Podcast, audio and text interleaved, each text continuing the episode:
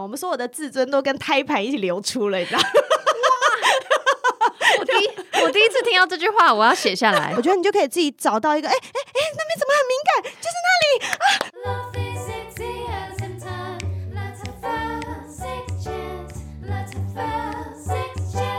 欢迎来到 Sexual 谈性说爱。今天这集呢是超级无敌久违的玩具总动员。今天的来宾。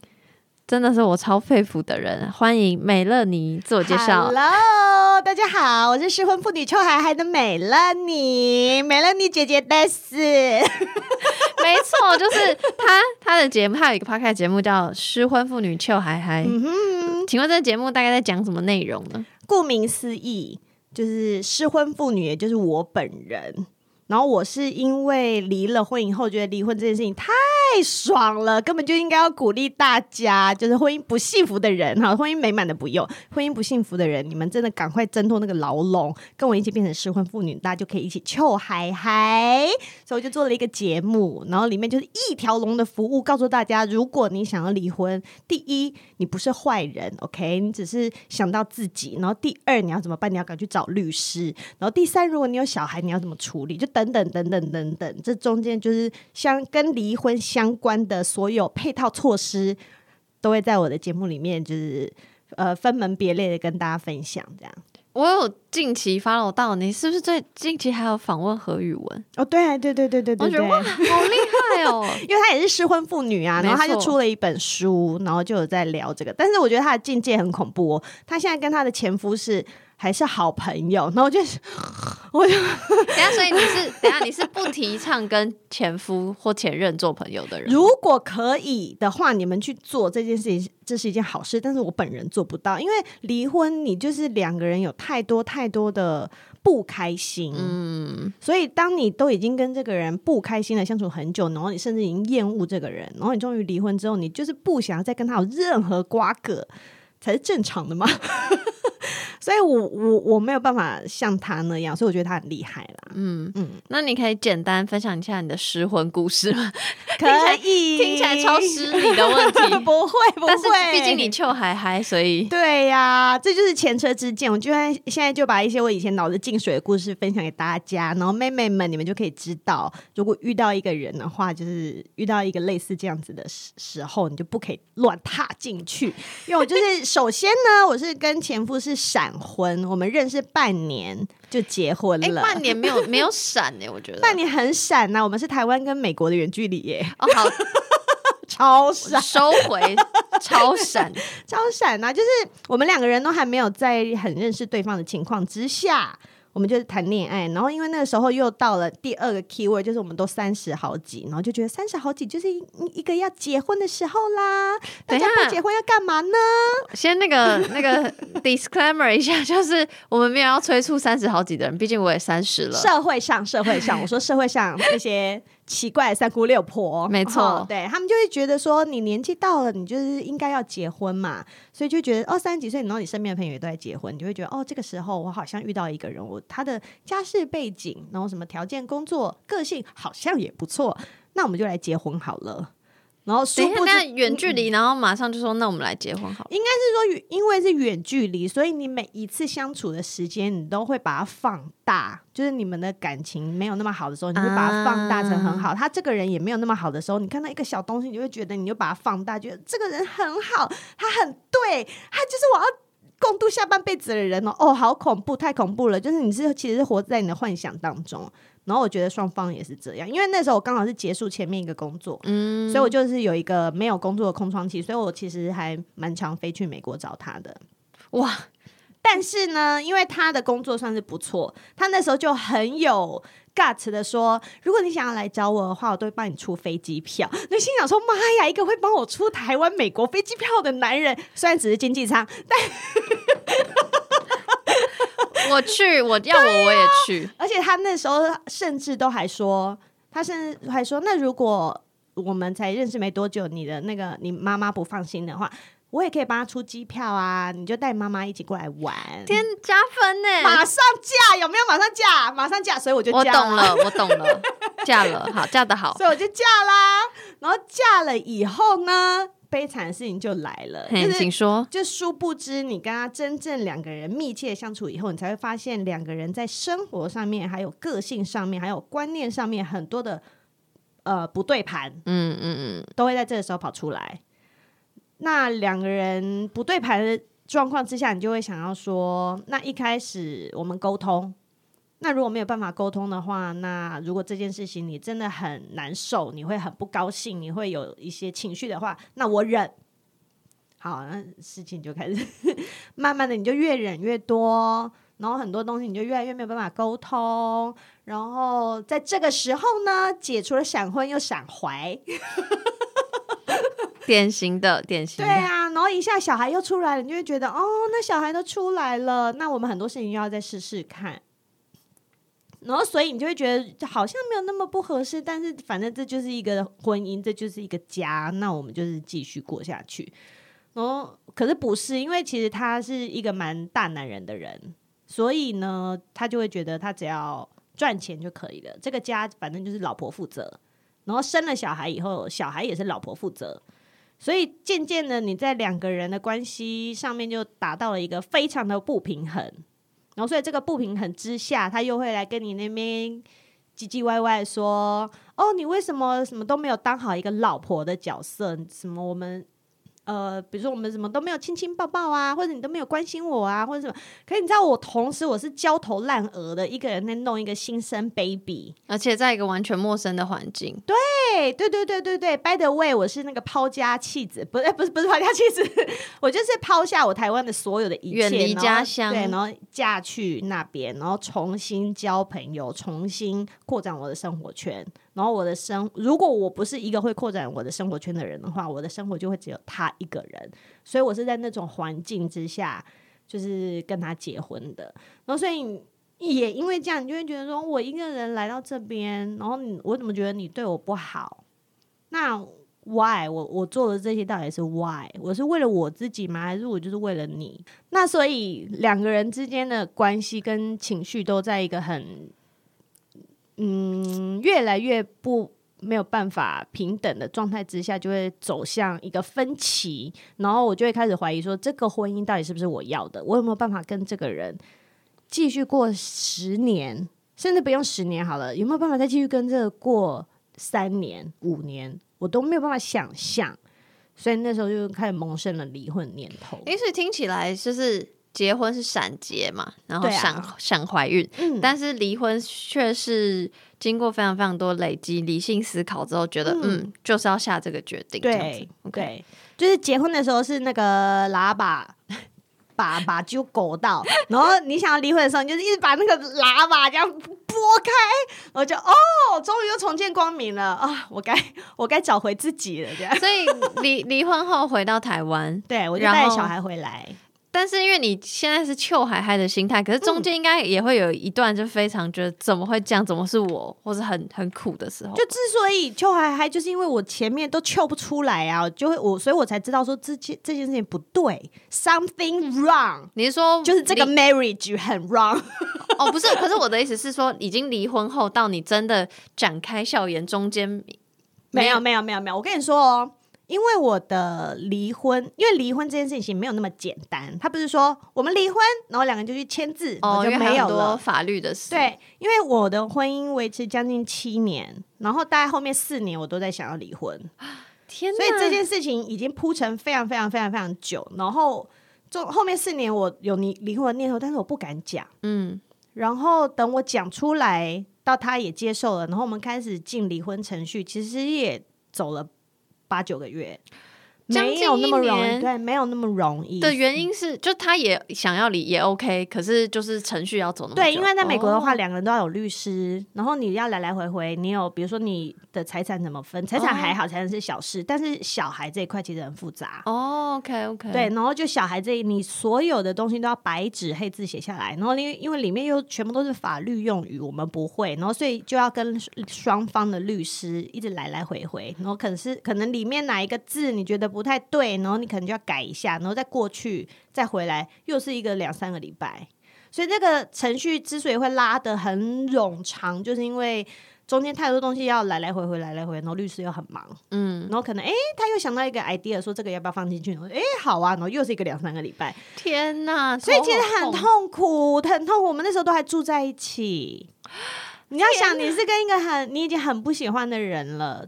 然后你还要跟他呼吸同一个屋檐下的空气，然后其实那个状况都是很紧绷，然后你的心情也都是很紧绷的。然后所以等到，而且我又是因为在美国离，然后一心就是想说离完以后我要带着小孩回到搬回台湾，嗯，所以我就真的是太期待太期待这件事情了。所以当那个字一签完，然后我就上了飞机。哇，整个 party 起来，就是笼中鸟终于被放出来了！天哪，展翅高飞哦！那我终于可以懂为什么你秋海嗨了，因为终于秋海嗨，因为过程实在太太麻烦。对，因为离婚的过程很煎熬，可以用到这两个字，很煎熬。嗯嗯嗯、然后在离婚前的那段时间，其实也不好过，就是当你真的认知到我要放弃这段婚姻了。我觉得那个心情真的是，呃，你会觉得你否定了你你某一个部分的自己，嗯，就是、毕竟那么久嘛，对，而且这件事情一直是你想要去把它做好的，就是很可能很多女生她们就会觉得她们的这辈子就是，呃，念书，然后交男友，然后工作，结婚。可能人生的轨迹就长这样，所以结婚这件事情一直都是一件你要去完成的事情，然后你就会觉得说，哦，我完成了这件事情了，但这件事情竟然没有往好的地方去发展，然后而且它竟然也浪，也不是浪费，就是我花了这么多年的时间，然后它是一件失败的事情，嗯嗯，就把它看成是一个失败，但对，就是然后你就。然后你，所以你就会觉得某个程度上面有点在否定自我，然后其实那时候是很难过的。嗯，那时候我以前我是住在呃一个像山上的地方，然后那个地方很漂亮，然后它旁边都会有很大的湖啊，反正就是一个风景优美的 的圣地这样子。然后我开车我都会故意开到湖边的路，嗯，如果我要出门，因为我觉得那样会让我心情好一点。可是，even 是那么漂亮的风景，我都会。在车上边开边开车，然后边听音乐，然后就一直在哭，就觉得为什么我会把自己搞成这副田地这样？天哪，对对对，那其实还是很多心路历程。对，所以你开节目就是希望可能有这样的想法或遭遇的太太们，太太们，嗯嗯，可以，即便可能还是会难过，会有那样的情绪，但不要不要这么，就希望有一天可以像你一样，求海海。对，第一个我是要要跟他们说，不要忍。就如果你已经不开心了，不要忍，你不要因为很多原因，人家说什么什么老公又没有外遇又没有打你，为什么不能离？就是可以离，你只要不开心就是可以离。那有小孩你还是可以离，就是因为小孩他不会没有爸爸。他不是爸爸死了，他只是没有跟爸爸住在一起，嗯、就是种种种种原因。然后你不要太在意别人的眼光，我会希望大家可以回到自己到底在婚姻里面开不开心。没错，开心真的太重要。对，那很多人为什么为什么失婚妇女会秋海嗨，就是因为他就真的很不开心，所以希望大家都一起开心，好不好？你知道我，大家知道我为什么会喜欢美乐地方，就他超嗨。我记得那时候二零一九年我第一次见到你，嗯、就在。我的那个 party 上面，啊、然后你好像你自己居然付钱来还是什么之类的，对，啊，傻眼。而且重点重点不是你自己自费来，重点是你在那个现场你很嗨，然后你跟大家都好，很好玩呐、啊。重点就是我很喜欢，就是你有就是 by the way，因为大家大家不会知道美乐你长什么样子，只有我知道。嗯、对对对，我那时候就是直接直接真人露相，非常非常的年轻，就是长得就是一副大学生的那种，好研究生的样子。来，糖给你。然后重点是，你也你也很就是很自在的讲一些情欲的话题什么的，所以我就觉得很棒。就是你不是当然当然，比如说我们在讲到婚姻、讲到离婚，然后讲到情绪的时候，就是会认真讲一些像你刚刚的那些。然后当然想要让大家都开开心心什么的。然后但这个跟那个大方的、开心的讲情欲完全不冲突。嗯，所以就老人家了，你知道我们的孩子都生过嘞，反而没在怕。对呀、啊。脚都开开，不知道给多少人看过了。你就说我们这种老人家，不是老人家，中年妇女们，我们所有的自尊都跟胎盘一起流出了，你知道吗？我第一我第一次听到这句话，我要写下来，非常好。生小孩的时候，生完小孩之后胎盘会流出来。我现在就跟大家讲一下，可能很多小孩不知道，很多很多妹妹不知道这件事情。然后当你那流出的时候，你就觉得，哎呀，人生就这样嘛，也没什么不能讲的。哎、欸，我知道胎盘会出来，是因为我很爱看那个生小孩的照片。有点恐怖，但是我就是会看，然后就会有的会特别就国外的啊，会比较多人会去、嗯、去请摄影师，然后他就会拍那个胎盘，真看起来很恐怖，看起来就是一一坨血跟一坨那个东西。你好妙，因为我自己都没有看过我的胎盘啊。因为就是因为他没什么好看，他在胎生胎盘的时候，我正在抱着我女儿这样子，嗯，所以我也不会知道下面在发生什么事。但是很大一坨东西耶，我也我我其实看不太到，那时候注意力已经在小孩身上了，没关系，下面 whatever 帮我缝好就好了。没错，反正总之就是因为美乐你非常可以聊情欲，所以就是想说，哎、欸，那他可以来这个单元这样子。当然可以，最喜欢玩玩具。对，所以呢，首先呢，这个进入正题，现在才进入正题。哦，好，三十分钟了。所以《玩具总动员》的意思就是呢，一样就是我会跟我的合作厂商，就是二人世界，然后请美乐你在里面挑一个玩具，嗯，然后。请他试用过后来跟我们分享他的心得。这样，首先呢，嗯，我来看一下啊，他挑的叫做是 Play and Joy 小魔豆居点盆栽造型按摩棒，有够长的名字。总之呢，而且美乐妮今天很还很可爱，还有带来，真的是一个盆栽的形状。对，我那时候挑它，我就是觉得它很可爱啊，就可以摆在窗边，我女儿也不会发现它是什么。这样，所以好，所以你第一个挑情趣玩具的重点是要外表要长得好看。呃，对，因为我我我不太喜欢那个真实长相的。你说就是养，我喜欢可爱，对对，我不喜欢它是一个老二状的东西。嗯嗯、我喜欢它是比较有趣的，然后可爱的。我喜欢可爱的，然后最好是粉红系列的。所以我挑的是桃红色的，没错。所以你一开始看到它的时候，对它的想象是什么？然后跟你实际用了之后的感受是什么？我一开始有点不太能想象，哎，你的听众会有办法看到他的样子吗？我会附连接，但是你可以形容一下。好，OK，因为它就真的很像是杰克与杰克与豌豆，对，还有像杰克与豌豆的那个豌豆长出来大概五秒钟的那个样子，你知道吗？它的那个豆不是在嘟嘟嘟嘟嘟嘟嘟嘟嘟嘟嘟，它大概是长五秒的那个形状，然后所以呢，我它的最上面有一个。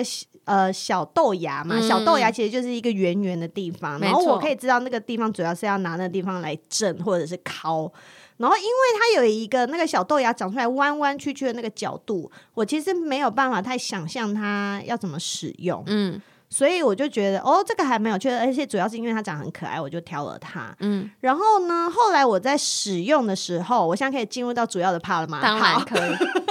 我在使用的时候，我就觉得这一根东西呀、啊，我会非常推荐给想要开始用深入式玩具的姐姐妹妹们、嗯、啊，这边没有姐姐妹妹们的，有还是有还是有 的妹妹们，因为它它因为它是怎么讲啊？它是有点比较细，它比较细，它跟很多。的那种插入式玩具比起来，它是算细的，嗯，所以你不会觉得说，哎呦，那么大一只要放进来，就会有一个恐惧。对对对，它其实很细。然后呢，它的那个小魔豆啊，我现在直接把它拿在手上哈。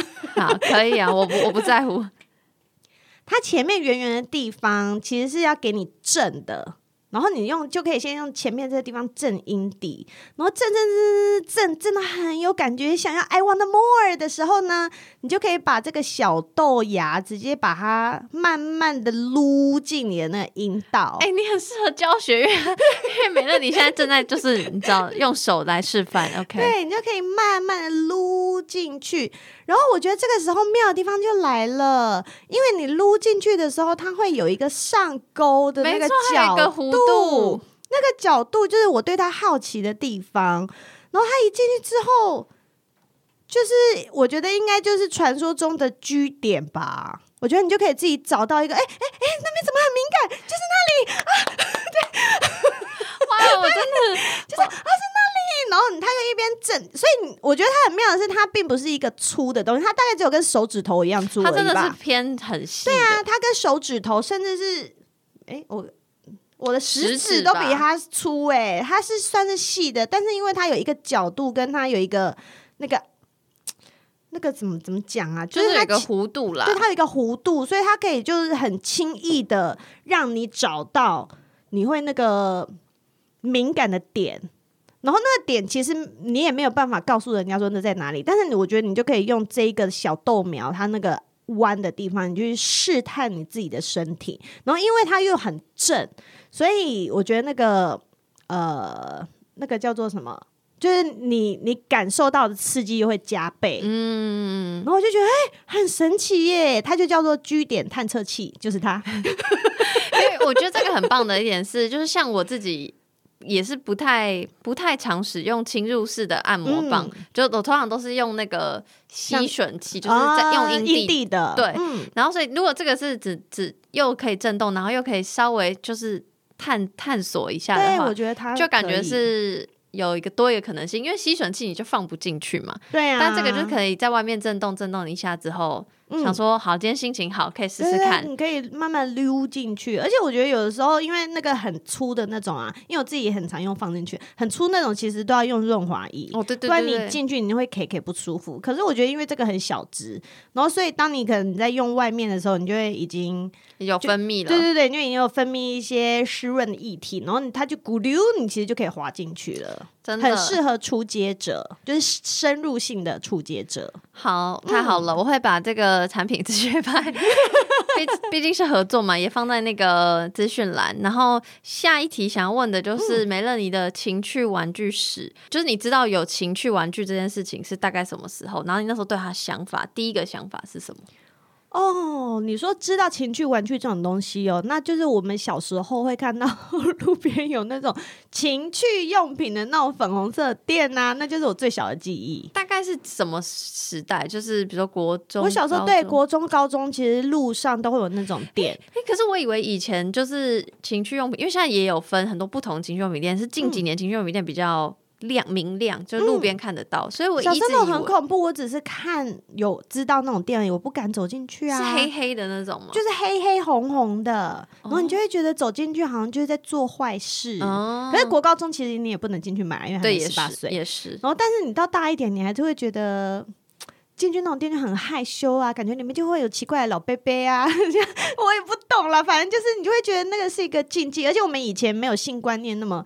性教育并没有那么的告诉你说这件事情是可以很开放的，是可以讲的，所以大家就会觉得你如果进去，那就是一件在做一件很猥亵的事情，就是是这种观念。然后你，然后我也不可能进去逛或者进去买，所以我第一个接触到的玩具是大学的时候的男朋友买的。哦，所以实际接触是别人送你的，对，我自己不敢去买。那他送你什么款？就是跳蛋，哦、就是最原始的、最原始、最原始的一个跳蛋，然后还是要放电池 的那一 种，危危险危险。对对对对，现在都是充电的哈。那那那所以。你你收到的心情是想说哈，你居然要我用，还是说你的心情是啊，好可爱？就是我没有玩过，我要玩。哦，所以你是 兴奋的。对对对对对，就这个东西我在路边看好久了。果然是很了解你的男友。对对，所以他那时候就，所以我们就有一起玩。可是因为他就是跳蛋，所以就是把它拿来就是玩。呃，我们要比如说要做的时候，就是拿来震震营地，就那样。所以我就觉得以前的东西就比较阳春嘛，可是那那个就是首次接触到这样。那后来呢？有除了跳蛋之外，还有其他拥有过的情趣玩具，可以顺便分享一下，大概是什么类型？有后来呢，就是后来我就进入到婚姻了，因为我我以前就是用比较阳春的东西，然后后来有在交的男朋友就也没有什么在玩，或者是一起玩没有，然后后来就进入到婚姻，然后婚姻呢，因为我们。嗯，我生了小孩之后，感情就开始比较不好，然后慢慢的也没有什么在做，然后就有一次，我就跟我的朋友抱怨说：“我好可怜，我都没有性生活。”好，好想哭。然后我的朋友就马上送了一个情趣玩具，他说：“你就用这个，用用下去。”送什么？哪一款？他送了一个小兔子啊，嗯，他就送了小兔子，有两个长耳朵的。嗯、他说：“那就用这个长耳朵抚慰你吧。”所以就是好，然后所以那个小兔子就陪着我用了婚姻的后面的时光。哇，是用很久。没有在购入，没没有上瘾啊，就想说哇，解决了这件事情，然后狂买。哦，你知道吗？因为那个时候我是在美国，嗯、所以其实我也不太知道说我要去哪个地方买。哦、然后比如说上 Amazon 的话，我们又是共用的账号，所以我就会觉得我买那个 会给他看到，我又不想要做这件事情。哦，然后所以呢啊，反正能用就用了啦，就没有了。然后反倒是变成失婚妇女。之后回到台湾之后，对呀、啊，回到台湾以后，我就觉得，嗯，我需要来开发一下，就是让自己开心一点。所以我后来我就像小章鱼，我也有买啊，嗯、然后有那种可以变得很可爱。的跳蛋，嗯，就它可能是那个什么小猫咪形状，它又结合了那个什么球，什么球？是哦，那个呃，就你可以做凯尔凯格运动的那个球，那个，它就是又有类似说你有那个球的功能的跳蛋这样，然后又很可爱，然后就开始越买越多，越买越多，然后然后后来就做了节目之后，反正也有情趣用品的干爹，然后所以就是哇，超多超多，现在什么都有，应有尽有。等一下，所以你该不会家里有一个角落是专放你一切的情趣用品？我跟你说，我有一个抽屉，里面放满了情趣用品跟润滑液，然后我有另外一个大纸箱，就是放这些情趣用品的盒子。我懂，因为真的盒子好多，盒子好大哦，真的。对啊，然后我就想说，那个东西买下来还是留着好了。如果 in case 可能要跟大家介绍还是什么，我都把它留着。哎、欸，那我好奇问一个问题，所以你听起来是。呃，虽然小时候只是在外面看到，就觉得，欸、因为那个当时的想法是社会氛围，就觉得啊好像不好。可是你看到第一个，你的想法都是很正向，觉得很好的。你是说，当我看到玩具本身的时候吗？对对对，没有看到玩具本身的时候，我就是一个很兴奋，对，那好想用。既然你现在拥有这么多，然后在家里有这么多，那你要就是你不没有让女儿知道。没有啦，他现在在小学二年级。对，但那我的意思是，如果有一天他发现一个你的抽屉，嗯，就这个是一个假设题，你会怎么跟他解释？还是就说，哎，就是你长大就知道？还是呃，你知道吗？其实因为现在的玩具啊，都做的很漂亮，真的，这倒是真的，都不是阳具的形状嘛。所以其实有一次啊，我放在那个桌上忘记收起来，然后它是 对。它是一根那个，它是一根棒子，嗯，然后就是粉红色，呃呃，算桃也不是这么桃，暗红色，暗红色，嗯、然后它是那个玫瑰花那样，嗯，然后女儿就说：“妈妈，这什么？这好漂亮哦！”我说：“这就是。”按摩的，我说，然后我就开震动，我说，你看你肩膀这里有没有酸酸？然后妈妈就给洋洋滋，有没有比较舒服？他说有哎、欸，然后他说那玫瑰花这边呢？我说你觉得嘞？他说，哎、欸，我其实很好奇，小朋友会会说应该就是。应该就是，然后他还这样弄一下，然后他说：“嗯，这个不舒服哎，那应该就是装饰用的。”我说：“ 哦，应该是吧。是”这样 没有要太正面的回答他，但是也有人跟他互动到。其实我觉得这个很好，因为说老实话，就是按摩棒嘛，他就是按摩，只是按摩身体不同的地方。因为我还不想要跟他解释按摩下体这件事，我觉得他还没有办法懂，因为他是没错。他前几天对啊，他前几天才说：“妈妈，我尿尿的时候啊，我是从美眉的洞尿尿。”哎。那以后生小孩是从那个洞出来吗？我说对啊，他就。小朋友没有办法想象要从洞里面生一个小孩，可是可是你会跟他解释尿道阴道的差别这种还是没有？就想反正先让他知道下面就是在下面。有有有，他知道这些东西，但是我觉得他可能还没有那么的清楚可以分辨，嗯、因为他也才七岁啊，真的。对，然后但是他大概知道是要怎么生小孩，然后小孩怎么出来什么那些我，我反正平常我们聊天有聊到，我都会告诉他，因为因为因为他这个年纪应该就是最会发问的，我对他他发问我会答，但是反正他，因为他也只能理解到七岁的程度嘛，所以他不太会。他其实理解的方式跟我们理解的方式是不一样的。他有他自己的世界，嗯，反正我就是跟他讲，然后他每他每到一个新的岁数的时候，他自己会有一番体认。哎、欸，那你对于小孩的性教育，你有什么特别的，就是觉得要准备或什么的，还是你就是反正你你的个性就是很。你知道很处之泰然，很自在。你觉得就是该来就会来，你也没有特别想说有哪一套方式。嗯，我没有哪一套，反正他问我就告诉他。比如说他会问我说怎么生小孩，我就告诉他怎么生小孩。就比如说我就会说，我我觉得从最基本的开始解释，我就会说，男生的身体里面有精子，然后女生身体里面有卵子，然后我就说就要精子跟我说男生要把鸡鸡放到女生身体里面。然后那他听到这件事情有嗯、呃、这样。有一开始他有听到，他说放到里面这里，我说对，我说但是是长大以后长大以后，然后他就说那就是大鸡鸡了，不是小鸡鸡。我说很聪明哎，没有就说不一定。好棒哦，这个对话。我说不一定，孩子，你 以后就知道了。但你就是让他知道这件事情。嗯，反正我就是会这样子讲给他听，就是不闪避的，用他的可以理解的方式告诉他。对对对，就比较简单的方式这样。嗯、但是我但是我觉得要讲到说怎么做爱啊，或者是怎么避孕啊什么，我觉得那可能再过几年。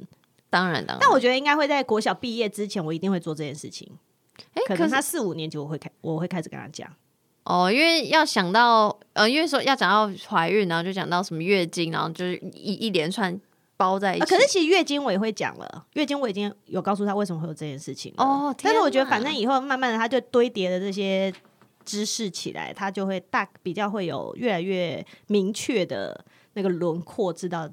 这件事情在干嘛？嗯嗯，然后除完除除了性教育之外呢，刚美乐妮也有跟我分享，她在她的节目上有请她跟她小孩对谈关于哦对关于婚姻跟离婚这件事情。嗯、第一个是这件事情确实很困难，我觉得其实说不定谈爸妈的就怎么怎么分开或者什么是分开这件事情，好像比性教育还难。某种程度上，我觉得，嗯，我觉得首先呢，只要是你自己觉得这。这是一件没什么的事的时候，你就可以用没什么的态度去告诉别人。嗯，就如果首先你已经觉得这件事情很不好，这件事情都不能讲，比如说性好了，就是这件事情我们不可以谈的时候。要你去讲，你自己就会觉得很困难。嗯，可是首先，如果你就觉得那没什么啊，大家都在做爱啊，为什么不能讲做爱的事情？嗯，所以你自己自在了。对，那像离婚，大家都在离婚啊，为什么不能讲？这就不是一件错事，这是一件好事情啊！真的，而且你的态度 完全会影响到小孩的对对对对对，没错没错，就像男生跟男生可不可以结婚，女生跟女生可不可以结婚？对啊，这件事情只要是你自己觉得说 OK，那你给你小孩的态度就是这样，那他也会觉得哦，这也没什么，这是正常的。对，所以我会把那集放在资讯，大家可以去听。我觉得好啊，哦，真的很，你真的是很棒，很厉害。好啊，那我们话题又回到玩具，没问题。想要问，毕竟你有经历过有婚姻，然后有伴侣，跟现在的自由的状态。嗯，你觉得情趣玩具在你这些起起伏伏的那个情感中扮演什么样的角色？他，我觉得在婚姻里面，婚姻里面因为比较 sad，他就是排解你的寂寞。对啊，就是我，他真的就是一个辅助的工具。我就觉得，哦，老娘真的是太久没有做爱了，然后我又不想要都自己瞎忙，就手会酸，所以你就是靠玩具。那你刚刚提到说。有曾经有跟伴侣玩过，应该就是啊某任男友，对对对，跟就是像有送有两个男友都会都有送过我玩具，所以那时候，所以我们做的时候会稍微玩一下，一起玩的的那个，我觉得那个是当做前戏哦，大概是前戏，因为小时候的 我的小时候，对，大学时期是小时候没错啊，是是是，对对，那个时候的东西就比较阳春嘛，你也只能把它拿来当做一个前戏这样子。然后，但是现在呢？现在我会跟炮友一起玩玩具，所以是你变成你主动提，因为你感觉之前是对方买给你。对对对对，我现在超主动的，说今天玩这一根，Bravo 我就从包里面拿出来，我说我来，我们来试试这一个这样子。所以你很推荐就是伴侣在性爱的过程中玩玩具这件事情吗？就对于情爱，呃，对于性爱这件事情有帮助？我觉得是有帮助的。我觉得首先呢，男生你们不要觉得说，哦，今天这个女生拿了一个玩具出来，好像想要取代你。对，大家会很多人会有这种看法。对对对，不要不要不要不要不要，这是一个让你们的性爱过程更好玩的东西。嗯嗯嗯嗯，因为嗯，我觉得我还蛮喜欢就是被玩，所以然后你喜欢用不同东西被玩，呃，也没有到那么多啦。就是老二玩一玩之后呢，就会就会觉得说可以用玩具来玩玩我，因为它达到的效果是不一样的嘛。嗯，真的真的。所以当你在被用玩具玩的时候，你就会有一种觉得，我要想象一下，我现在脑袋需要想象一下那个情境，就会觉得不同的体验，不同的舒适。呃，对，它是不同的，然后但是会有一种感觉，就是，嗯，呃，就是我现在很像是你的玩物。哦，我懂，我懂，所以是，对，我觉得更是心理状态的。对对对对对对对对对，倒不是说，嗯，男生没有办法让我高潮，只有玩具可以。嗯嗯，我觉得是不同心理程度的的乐趣。嗯，我觉得那是一种乐趣，它完全是增加你们两个人。的性爱过程的乐趣，嗯，对，嗯，那你在主动拿出来跟跟伴侣或反正跟你的那个对象讲说要玩的时候，嗯、你的说辞会是什么？就是就是跟大家跟那些还没有尝试过一起玩玩具的人一些建议，比如说我要怎么就直接拿出来吗？就说要不要试试看这个？还是嗯，我想一下哦，因为我现我最近在用的。